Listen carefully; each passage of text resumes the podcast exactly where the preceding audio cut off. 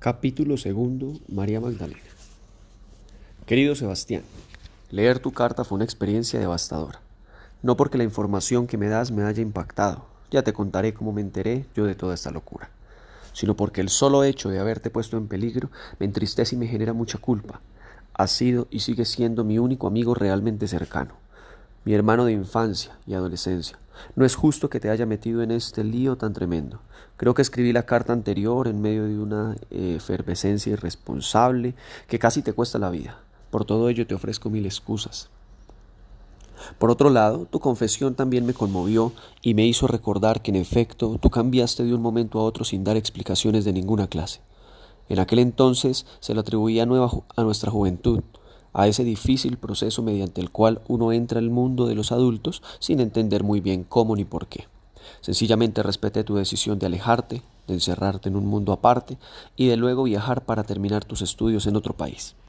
Asumí que tu vida era distinta de la mía y que no podía exigirte que no cambiarías ni que fueras siempre el mismo.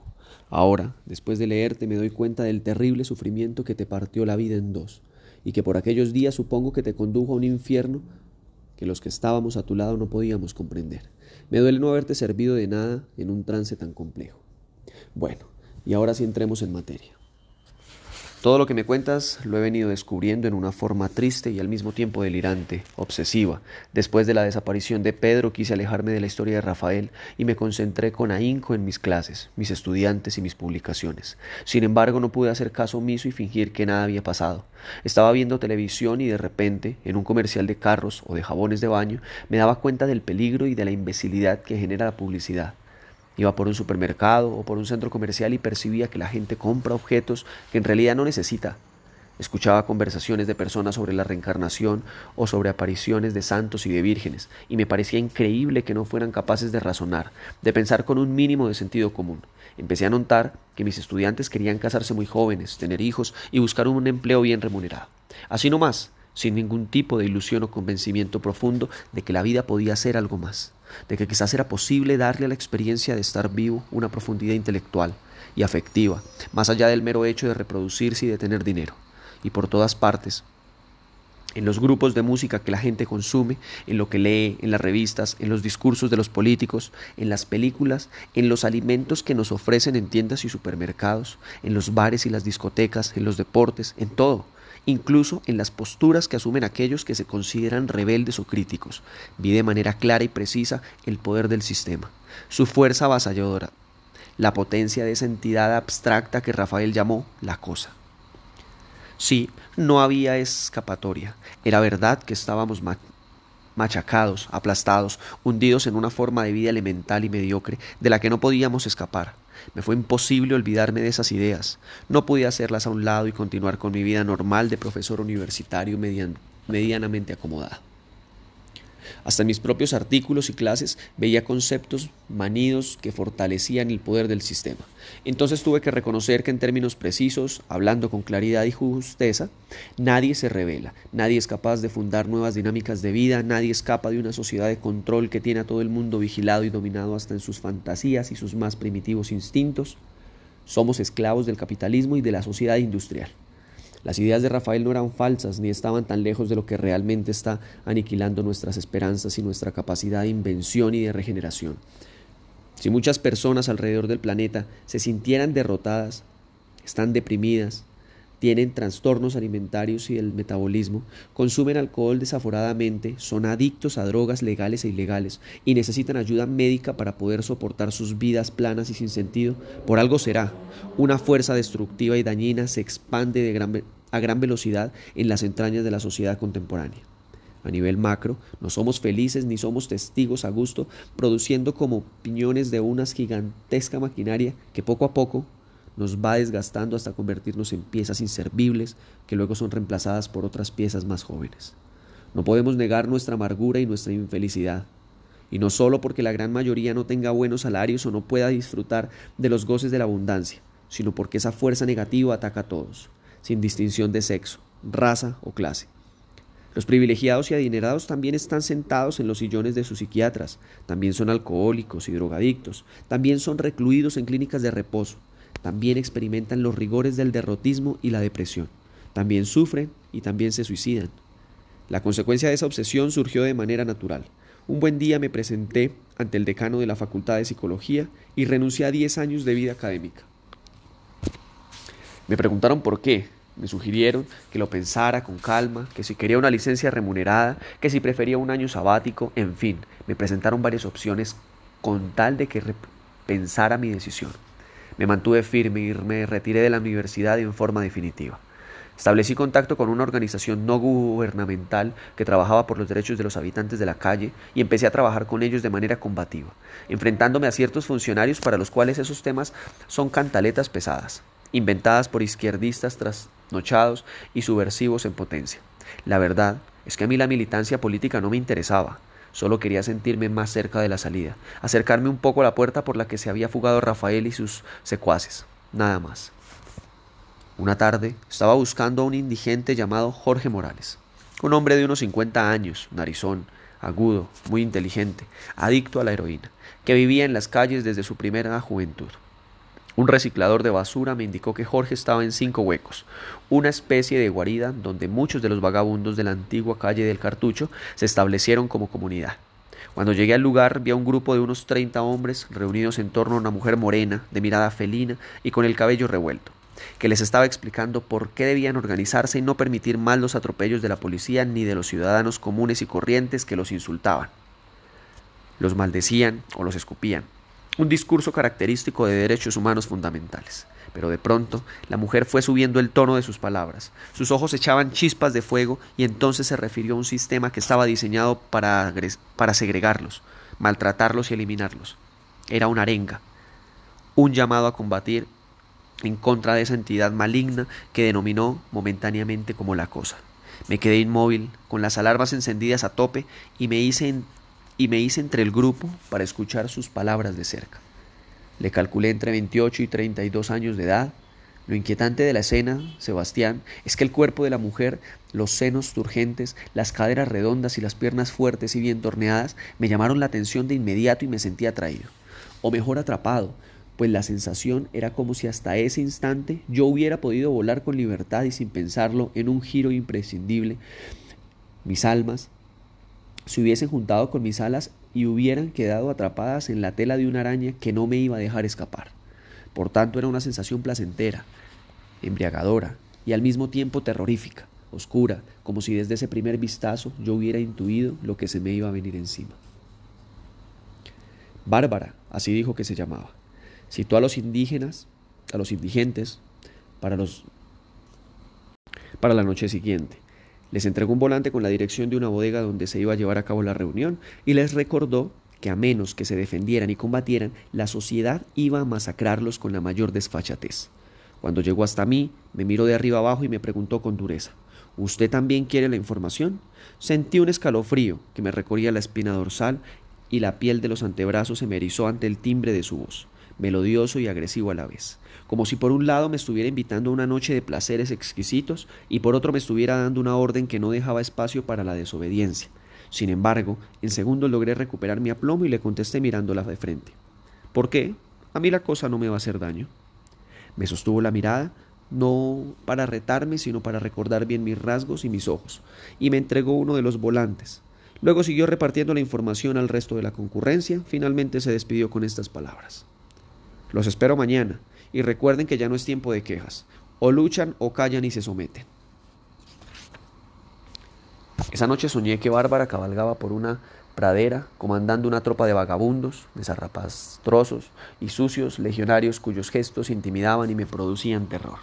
Después se bajaba de su caballo, me abrazaba, me besaba con pasión y lujuria, y en un grito de guerra le comunicaba a sus soldados a voz en cuello, Este es mi hombre, me desperté sudoroso, con taquicardia, y tuve que acudir a un somnífero para recuperar el sueño en medio de las fantasías que esas imágenes me habían producido. En la mañana recordé que el sueño se debía a que el nombre de la mujer me había evocado, de modo inevitable, no puedo desprenderme de mi oficio, las invasiones de las tribus que en el siglo V había arrasado con el impacto romano. Así que en una típica manía de profesor y de académico, consulté el diccionario de sinónimos en la palabra bárbaro esa lista debió prevenirme de lo que estaba a punto de suceder. Decía así, cruel, salvaje, inhumano, sanguinario, bestial, fiero, feroz, atroz, arrojado, esforzado, temerario, rústico, inculto, ignorante, grosero y tosco. Quedaba una pregunta pendiente.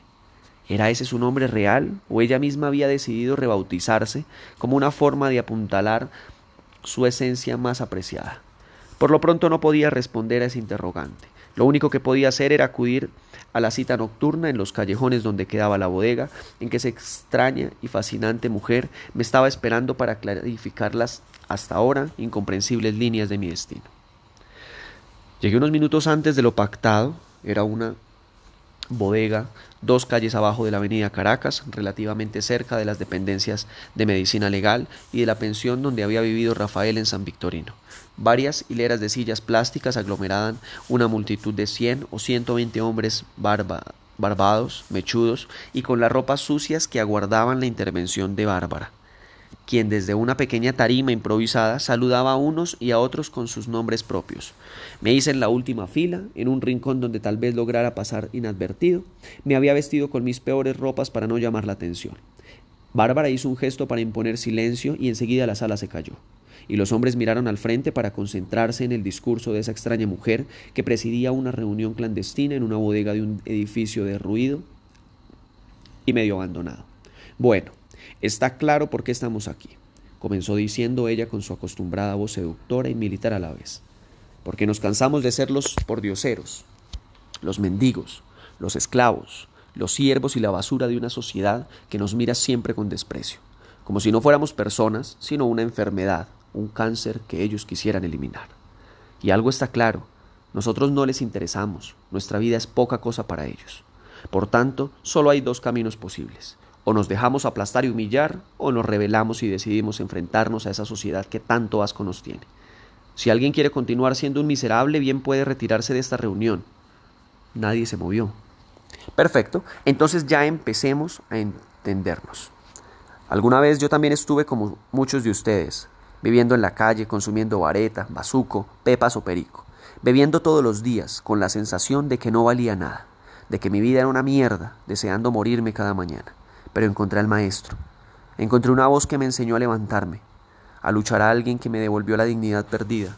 Y ojo, no les estoy hablando de religión, como muchos predicadores que llegan aquí para enseñarnos humildad y que nos sigan pisoteando como les dé la gana. No, les hablo de fuerza, de coraje, de hacernos sentir y de oponernos de igual a igual a aquellos que se creen superiores a nosotros, aquellos que nos llaman desechables, como si nosotros fuéramos objetos plásticos que se pueden tirar a la caneca.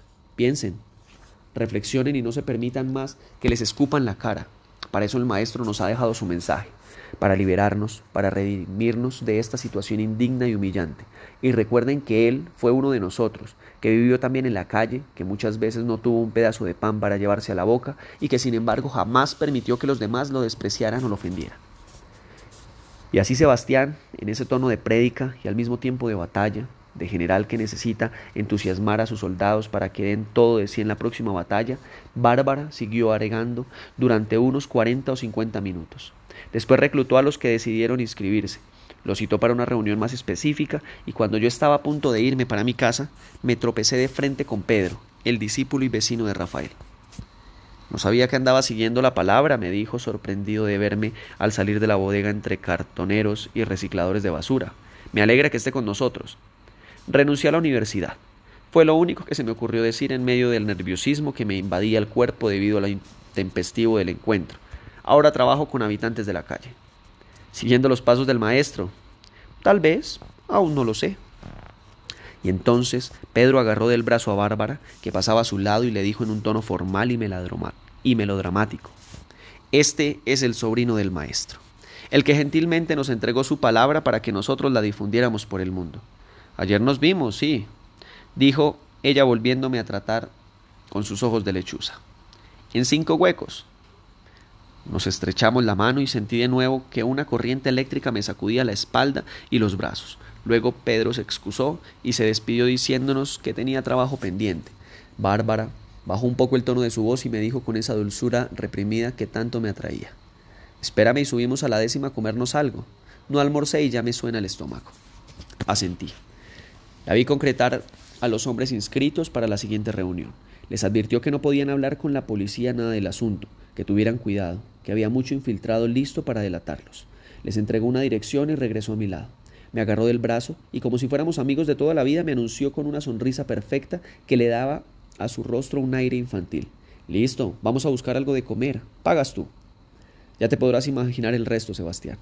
Esa noche quedé atrapado por completo en su belleza, en su pasión por las ideas de Rafael, en su temple, en su especie de luz que irradiaba cuando se enfrascaba en teorías que confirmaban la hipótesis de la cosa. Me habló de Kaczynski, de Cerzán, de Bey y de otros nombres que ahora no recuerdo. Yo estaba fascinado, transportado por el poder con el que se expresaba, emocionado por esa fe demoníaca que depositaba en sus ideas. Tú sabes bien, y te lo dije en mi carta anterior, que hasta ese día siempre había salido con mujeres académicas, universitarias de clase media o media alta, que en el fondo sueñan con llevar una vida reposada, formar un hogar y alcanzar cierto reconocimiento en su profesión. Nada más. Pero una mujer como esta, que recorre las calles del centro de la ciudad a pie en las horas de la noche, que anda entre indigentes y vagabundos, que lee dejando todo su ser en sus lecturas, que está dispuesta a pagar años de cárcel en el buen pastor con tal de medir la verdad de sus argumentos, eso era para mí demasiado. Jamás en mi vida me había sentido tan inútil, tan insignificante, tan poca cosa. Y quiero que entiendas bien mis sentimientos en ese momento. No es que el discurso no me pareciera un poco traído de los cabellos y que no reconociera en él un fanatismo peligroso. Criminal. Si me daba cuenta de eso, por supuesto. Pero es que la pasión es siempre una actitud admirable, como el coraje igual. Cuando alguien demuestra valor y un temperamento sólido frente a la adversidad, no podemos dejar de admirarlo. Aunque esté equivocado, ese no es el punto.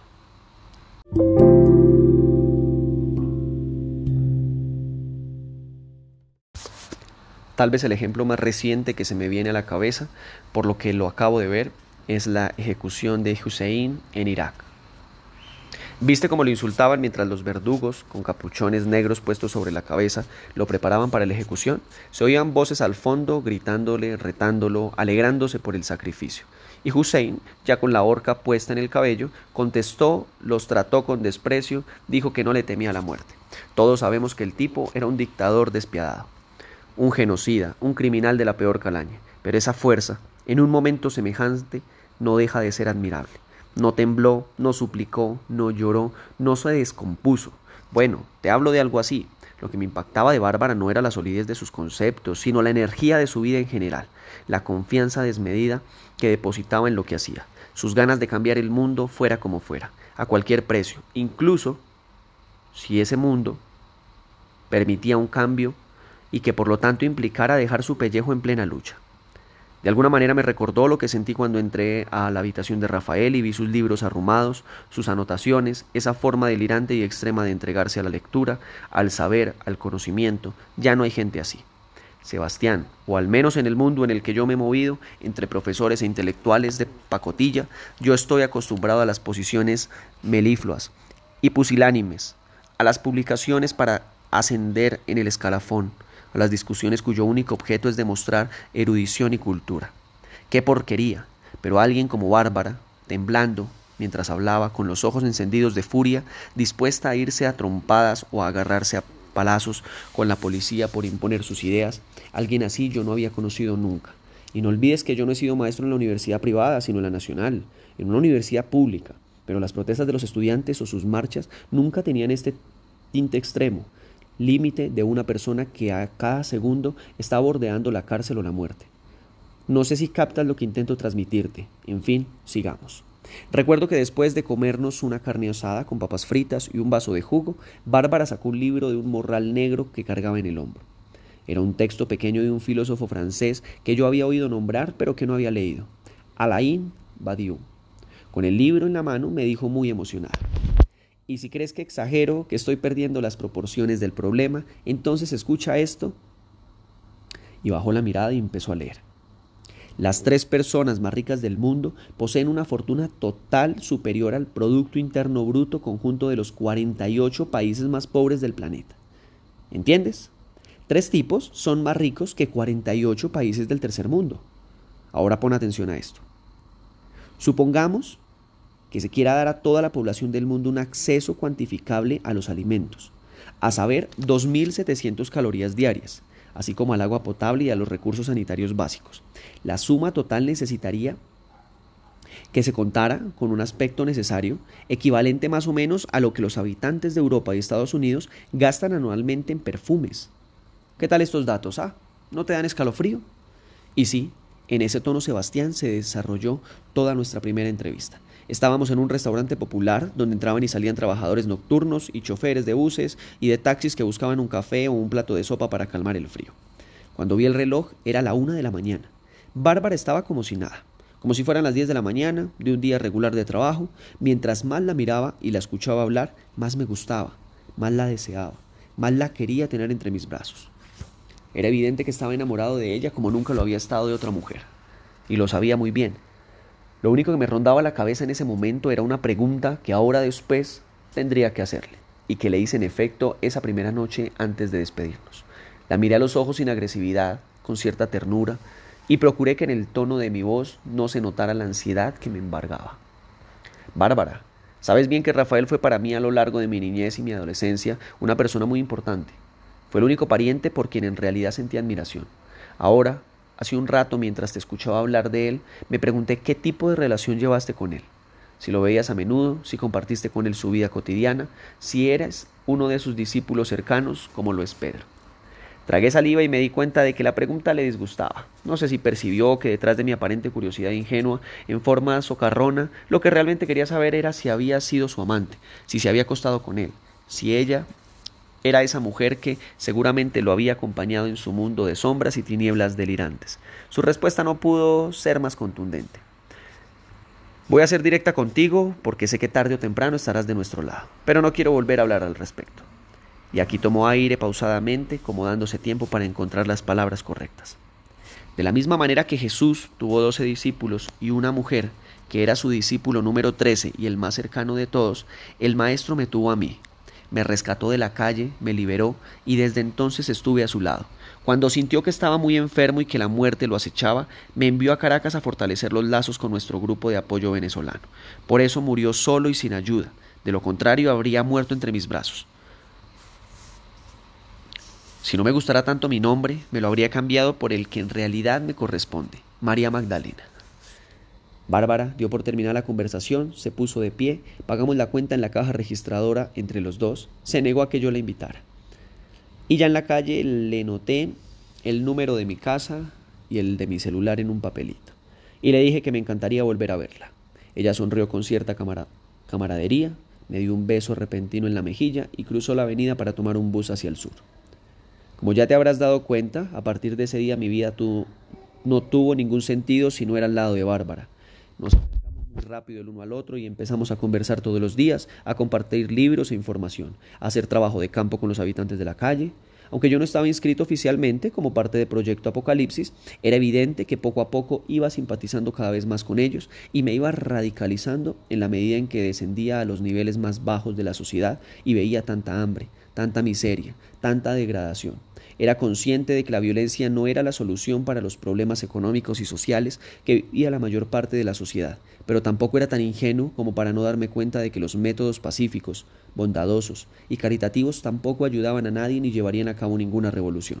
Por decirlo de alguna manera, me mantenía en una línea intermedia, justo en el centro, aunque sabía que era una posición difícil de sostener y que con el paso de los días y las semanas se acercaba el momento de tomar una determinación, tendría que echarme para atrás o pegar el gran salto y convertirme en uno de los seguidores de mi propósito. Ahora que leo tu carta veo que tienes muy claro que durante muchos años yo me escondí de la vida, le tuve miedo, y los libros fueron en realidad un escudo, una muralla que yo interpuse entre el mundo y la fuerza de mis pasiones, hasta que sucedió lo de Rafael y ese muro se derrumbó y yo tuve que enfrentar la verdad, que hasta entonces había sido un cobarde, que le tenía miedo a sentir, a comprometerme, a luchar, y que vivir implicar, implicaba dolor, sufrimiento, pérdida, abandono, impotencia, derrota, pero que precisamente por eso mismo la vida es maravillosa, por sus contrastes, por sus matices, por la gama tan variada de experiencias que cruzan nuestro espíritu hasta brindarnos esa plácida sabiduría que tienen ciertos adultos y que los demás se le envidiamos porque sabemos que es un tesoro, un patrimonio conquistado a punta de pasiones extremas. Quien pasa por la vida incontaminado y puro no merece haber estado aquí. Y tal vez lo que yo más deseaba en mi inconsciente era que algo o alguien me sacara de ese encierro idílico y me arrastrara por el fango de la vida real. Así que cuando conocí a Bárbara, ese muro ya no existía y yo estaba a la intemperie. Había renunciado a la universidad, había cortado los lazos con mi pasado de profesor estable y respetado, y ya andaba por las calles en busca de un destino incierto que todavía no se manifestaba ni enviaba pistas. Bueno, y aquí entramos en lo que más trabajo me va a dar contarte, porque en el fondo de mí sigo siendo el tipo bonochón y candoroso que conociste, pero en ese episodio de una biografía que hasta entonces había sido tediosa y mediocre, no sé qué pasó dentro de mí y brotó de mi interior otro hombre, un individuo deseoso de correr riesgos, dispuesto a todo, un hombre temerario cuya mayor cualidad era el arrojo. ¿De dónde salió ese hombre? ¿Cómo nació? ¿De qué modo se fue manifestando en la cotidianidad? No lo sé, Sebastián, no estoy seguro de ello. Lo único claro es que en el fondo de mi psicología, aunque hubiera vivido agazapada y bien escondida, había otra persona. Y que cuando la descubrí, me encantó me encantó dejar atrás al profesor timorato y que siempre se portaba bien con sus estudiantes y su círculo de conocidos. No esa identidad ya me fastidiaba. La aborrecía y no pensaba permitirle que recobrara las riendas de esa existencia que hasta entonces había sido la mía. Todo lo contrario. Dejaría que ese nuevo ser se tomara el control y dirigiera mi vida hacia derroteros imposibles de predecir. Bárbara vivía en un apartamento muy modesto en el barrio Santa Isabel, al sur de la ciudad. Al comienzo se entregó con la misma pasión con la que emprendía cualquiera de sus actividades y fue una novia diligente, amorosa y llena de vitalidad. Luego, ya te lo contaré más adelante, la relación cambiaría y ella me inició en una sordidez afectiva, cuyos tintes enfermizos me llevaron al desequilibrio emocional y la depresión profunda. Pero eso fue más adelante. En ese momento estábamos hasta ahora empezando a salir juntos, a dormir juntos, a trabajar en algunos temas juntos. Una noche llegué a su apartamento, entré imaginándome que íbamos a preparar la comida entre risas y abrazos y me tropecé a Pedro sentado en un sofá pequeño junto a la ventana principal. En la atmósfera podía percibir un hálito de intimidad, como si justo en los minutos anteriores mi llegada de ellos dos estuviera estando conversando y discutiendo temas relacionados con la célula y con sus actividades secretas temas donde yo no cabía y que me convertían en un intruso, en un amigo cuya llegada no era bien recibida. También era casi seguro que en esa conversación mi nombre hubiera estado de por medio. No obstante, después de que Bárbara me besó en la mejilla, Pedro me dio la mano con amabilidad y me dijo de entrada sin preámbulos ni saludos iniciales. Hermanito, qué pena que, que vaya al grano, pero no podemos esperar más. Usted ha sido un buen elemento y Bárbara asegura que está de nuestro lado. Pero llegó el momento de demostrarlo, de tomar una decisión y confirmarnos si está dispuesto a combatir hombro a hombro con nosotros y seguir las palabras del Maestro, que era sangre de su sangre. Esto lo dijo con una expresión pomposa y grandilocuente. O si más bien usted prefiere retomar su vida tranquila de profesional de clase media. Tenemos que estar seguros de qué lado está. No podemos esperar más. Miré a Bárbara y vi que tenía los ojos clavados en mí de una manera brutal, exagerada, como si de mi respuesta dependiera nuestra relación, el estrecho vínculo que habíamos creado en el último tiempo. Y era así, yo lo sabía muy bien y no estaba dispuesto a perderla ni a dejar de verla. ¿Y qué tengo que hacer para que usted esté tranquilo, Pedro? No se trata de mí, contestó él con agresividad, levantándose y deambulando por el lugar con pequeños pasos que iban y venían como si se tratara de una marcha militar en un salón cerrado. No es personal, hermanito. Se trata de la causa, de saber si podemos contar con usted o no.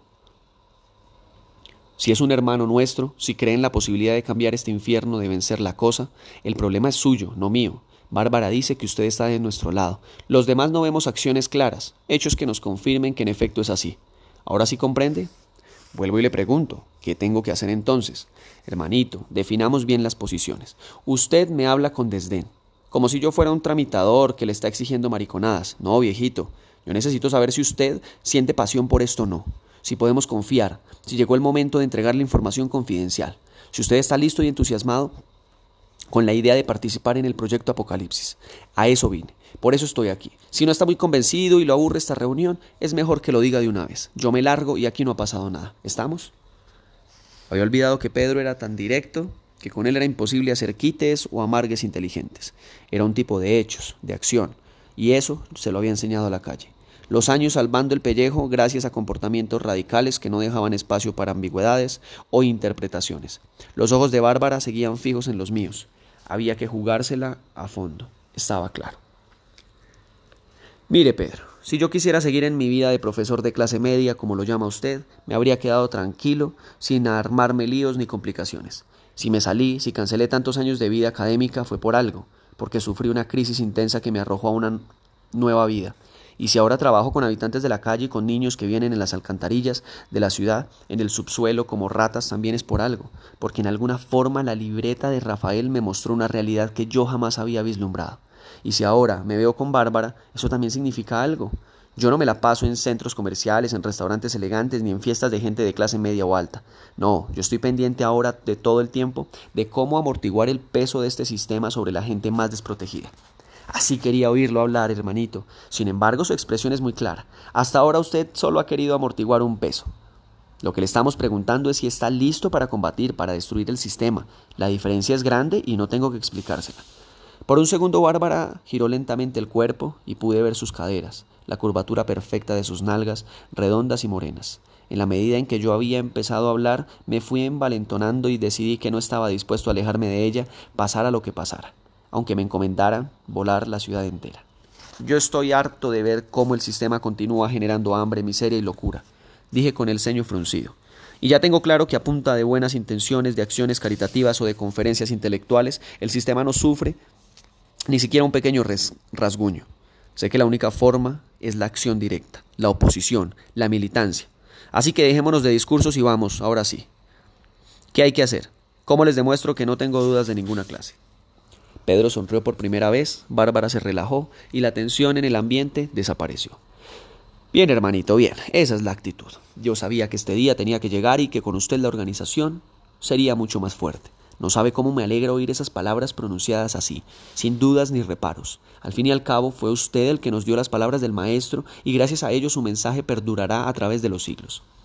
Pedro hablaba a veces con ese tono mesiánico que le daba un aire religioso, como predicador de que está a punto de recibir una revelación desde el más allá. Ahora sí, entremos en materia. ¿Prepara un café para los tres? interrumpió Bárbara con una ligera sonrisa. Listo, sí, confirmó Pedro mientras yo asentía. Bárbara sirvió agua, sirvió agua, caliente de una tetera que había puesto en el fuego previamente y preparó tres cafés instantáneos. Bebimos para contrarrestar el frío nocturno que venía desde la calle. La cuestión es esta, Vicente. Empezó a explicarme Pedro con su taza humeante entre las manos. Tenemos una información que es preciso aprovechar ya. En una antigua fábrica de la zona industrial se reúne el primero de cada mes un grupo de apostadores duros, ya sabe hermanito, altos ejecutivos aburridos con tanto dinero y que andan buscando adrenalina, experiencia al límite. Apuestan millones y el que gane además sale con más plata de la que tenía cuando entró.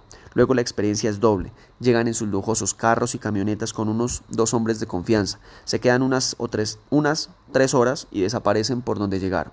Nadie sabe sus nombres, ni su edad, ni sus trabajos, nada. Son millonarios anónimos, en busca de una buena sacudida. ¿A qué apuestan? Pregunté yo adelantándome a la narración de Pedro. A eso voy, hermanito. Los que prepararon el lugar garantizan seguridad y silencio absoluto. Sin embargo, no pudieron evitar que nuestros hombres tomaran datos de las placas de los carros, que siguieran después a los concursantes y los organizadores, que se infiltraran, que tuvieran toda la información bajo control. Pedro se pasó la lengua por los labios para humedecerlos.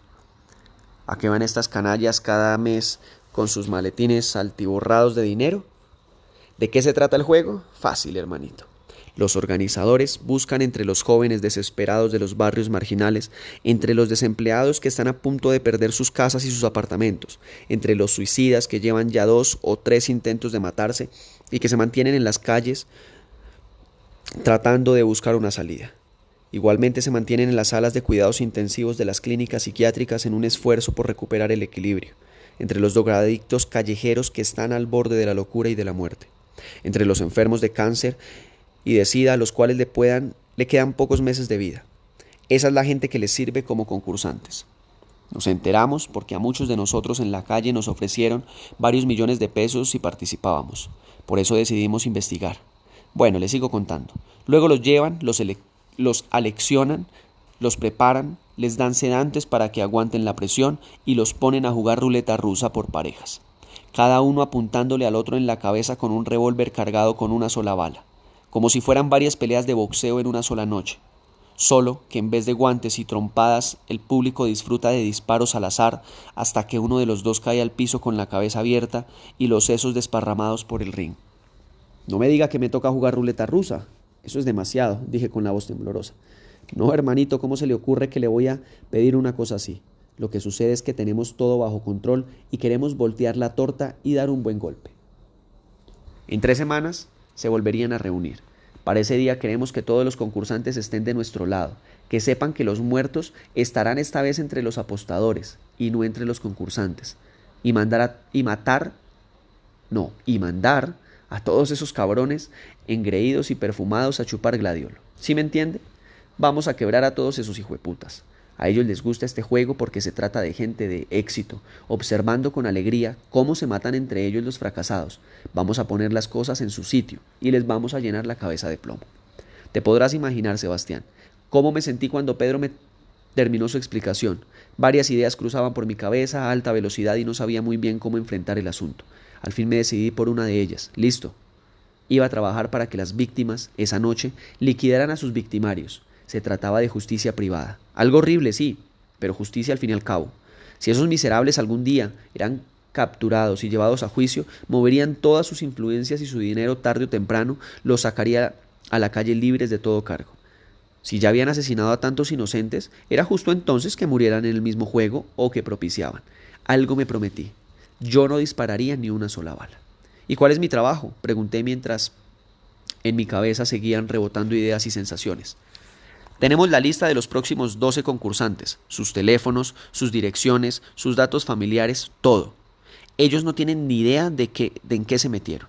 Solo les dicen que tienen que jugarse el pellejo, que pueden morir, que antes de ir recibirán una buena suma por participar y que si llegan a ganar regresarán a su casa multimillonarios.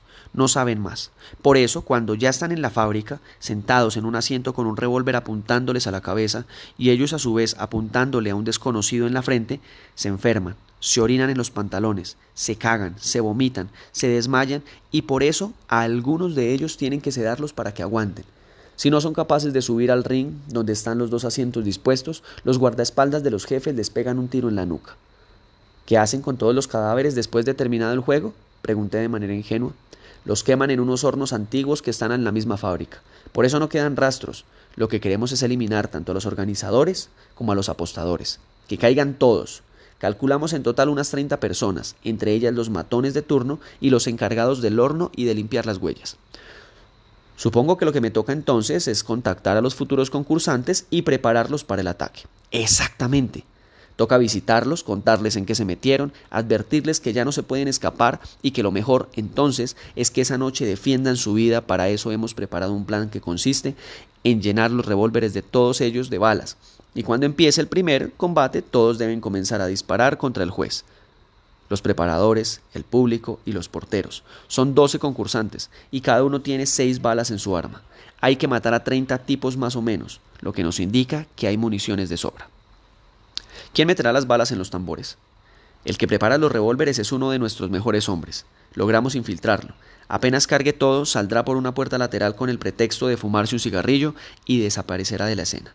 Lo enviaremos fuera del país por si acaso. ¿Qué va a pasar después con los doce tipos? Los reclutaremos. Los que quieran trabajar para nosotros podrán hacerlo. Los que no, que regresen a sus casas y hagan lo que se les dé la gana. Después de contactarlos y de hablar con ellos, ¿debo, llevar a algún lugar, ¿debo llevarlos a algún lugar especial? Sí, hermanito. Tenemos que reunirlos a todos y preparar bien las cosas. No podemos dejar nada al azar. Si quiere, empecemos entonces mañana. Nos vemos aquí en el apartamento de Bárbara. Revisamos la lista y el perfil de cada uno de los tipos y le entrego los datos para que comience a visitarlos y a explicarles el plan. No tiene salida, hermanito.